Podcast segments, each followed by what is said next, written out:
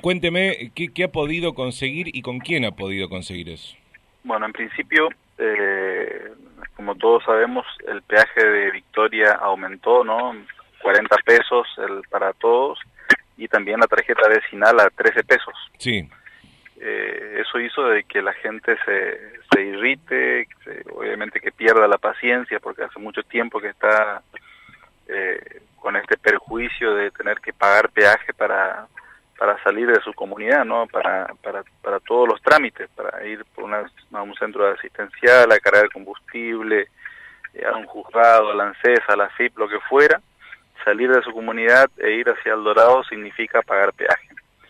Bueno, a partir de, de allí nosotros entendíamos ya, porque habíamos pasado por una situación similar hace algunos meses atrás, de que eh, tenía que ser gratuito en realidad para los vecinos de, de Victoria. Son 160 pases aproximadamente que no le haría ni un tipo de perjuicio ni a Vialidad Nacional ni a Camino del Paraná, quien tiene la concesión de los peajes. Así que presentamos un proyecto de comunicación en la Cámara de Diputados de la provincia y fue acompañado por todos los diputados. Con esa herramienta eh, conseguimos una audiencia en Vialidad Nacional, nos atendió el gerente de concesiones viales, Ezequiel Newbery, con quien tuvimos un muy buen diálogo, eh, donde él nos decía que, que realmente se le complicaba mucho que sea gratuito, pero que se comprometía a retrotraer el precio al, al número anterior, ¿no es cierto?, que son 9,58. Eh, también avanzamos sobre otra propuesta que es la posibilidad de que el vecino tenga un andén particular eh, y que funcione con un sistema electrónico de un solo pago por día.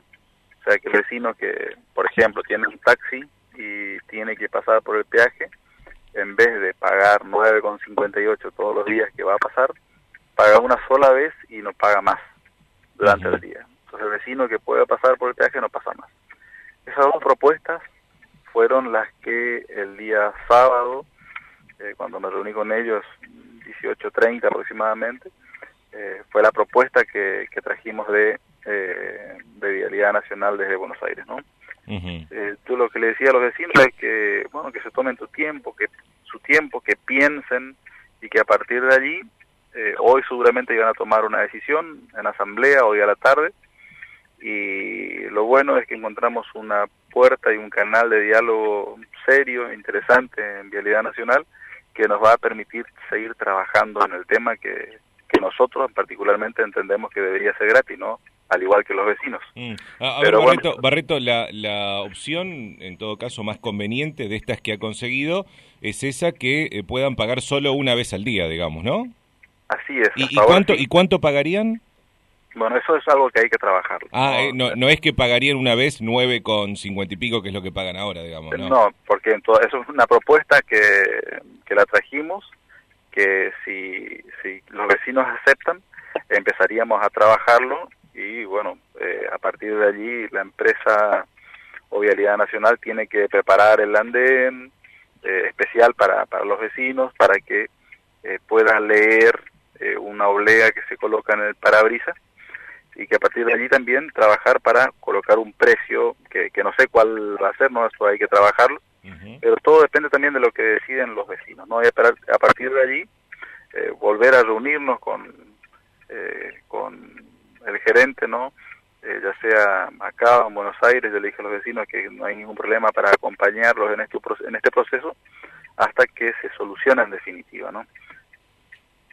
Yo, eh, lo que le quería decir, eh, Barreto, es eh, los vecinos pedían una tarjeta vecinal gratuita. ¿De esas, eh, de ese tipo de solución no hay chances directamente?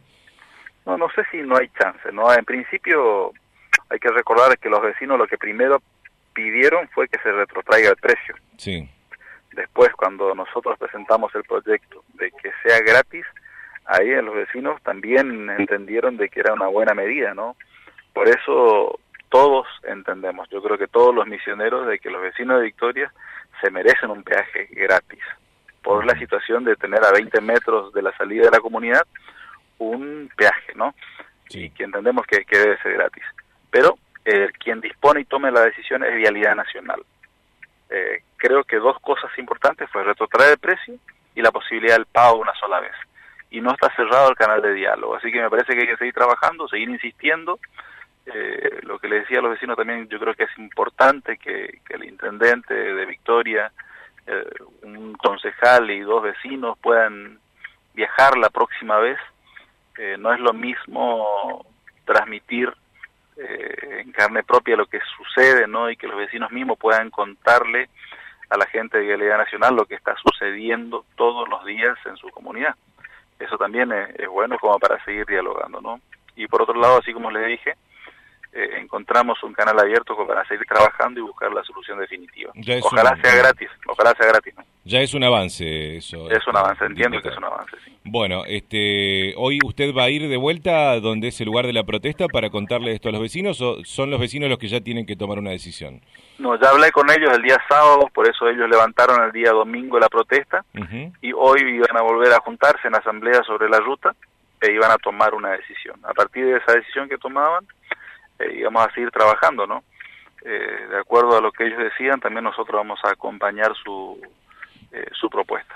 Bueno, diputado Barreto, aprovecho este, y le saco dos minutos más de su, de su tiempo. Como ex intendente, quiero preguntarle, al frente de Montecarlo, ¿estuvo cuántos años usted, Barreto? Seis años. Seis años, o sea que maneja muy bien lo que, lo que es eh, ser intendente de una localidad. ¿Cómo eh, cree que, los está afectando a los municipios de la provincia esto del recorte de la coparticipación sojera? la verdad que es lamentable, ¿no?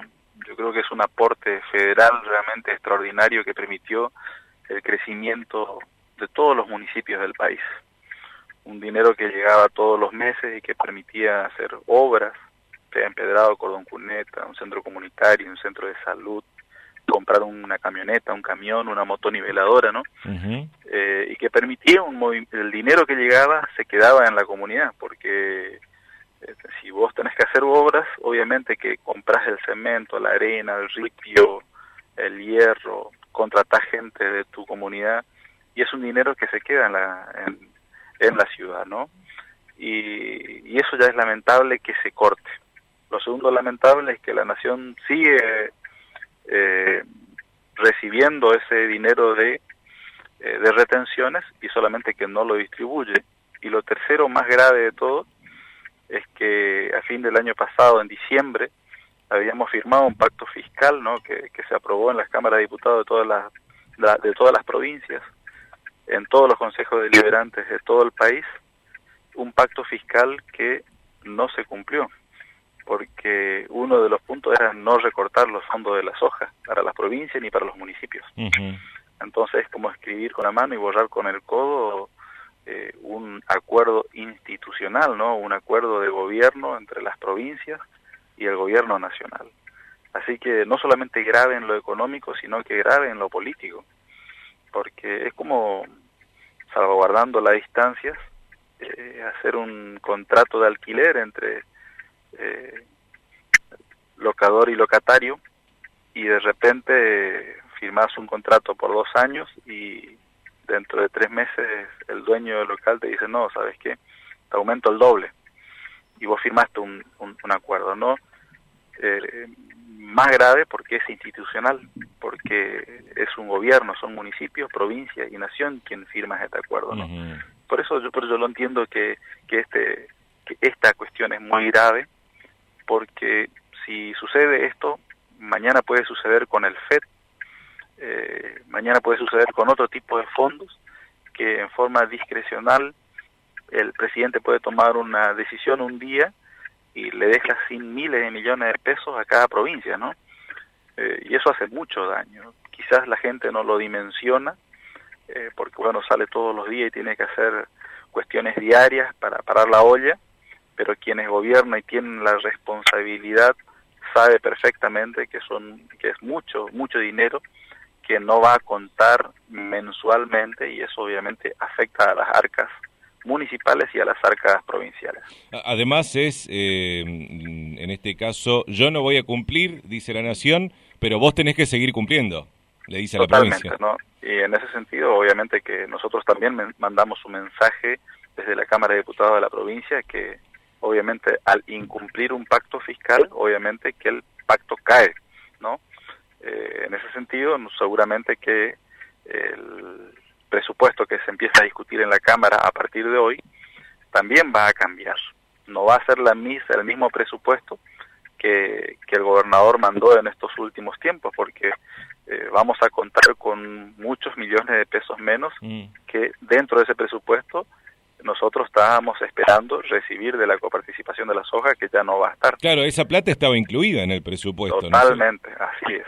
Entonces, obviamente que va a ser una rediscusión de presupuestos tanto en el ámbito municipal, provincial y bueno, lo nacional esperemos que nuestros diputados nacionales y provinciales que ya tienen mandato de, de nuestro equipo, obviamente, para, para respetuosamente pelear con lo que nosotros entendemos que nos corresponde a los misioneros. ¿no? Gracias por su tiempo, Barreto. Por favor, gracias a ustedes. Hasta, luego. El diputado provincial Julio Chumbarreto, ex intendente de Monte Carlo, nos hablaba respecto de las gestiones que hizo con la gente de Vialidad.